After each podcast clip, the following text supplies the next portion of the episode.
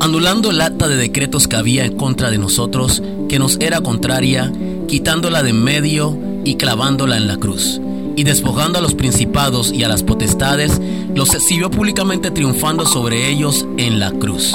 Por tanto, nadie os juzgue en comida o en bebida o en cuanto a días de fiesta, luna nueva o días de reposo. Una de las cosas que tradicionalmente hacemos en esta temporada a nivel mundial es empezar por ver qué cosas hay que cambiar o darle mantenimiento en la casa, artículos electrónicos que adquirir o qué muebles cambiar para culminar y empezar el año nuevo con una nueva presentación de nuestros hogares. Pero muchas veces estas cosas no se pueden adquirir de una vez si no se tiene la suma de dinero para comprarlas, por lo cual recurrimos al crédito y así nos hacemos de una deuda a futuro por aquellos bienes que deseamos adquirir. Pero muchas veces no podemos acceder a ese crédito porque salimos en una entidad crediticia conocida en Panamá como la APC, Asociación Panameña de Créditos en donde salimos morosos por no haber cumplido con deudas anteriores, los que nos prohíbe o imposibilita obtener lo que deseamos en el momento. Pablo en la carta a los colosenses nos da una ilustración de la deuda crediticia que teníamos por causa del pecado.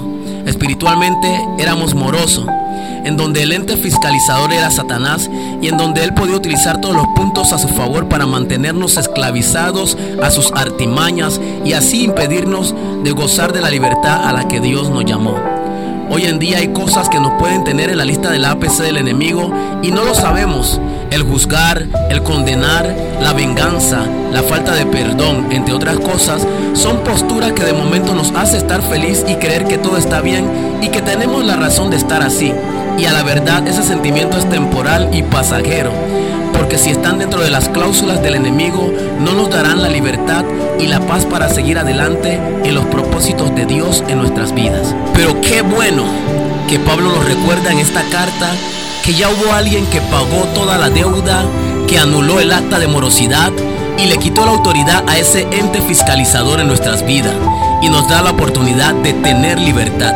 Sabemos que no somos perfectos y que a menudo fallamos, pero no todo está perdido.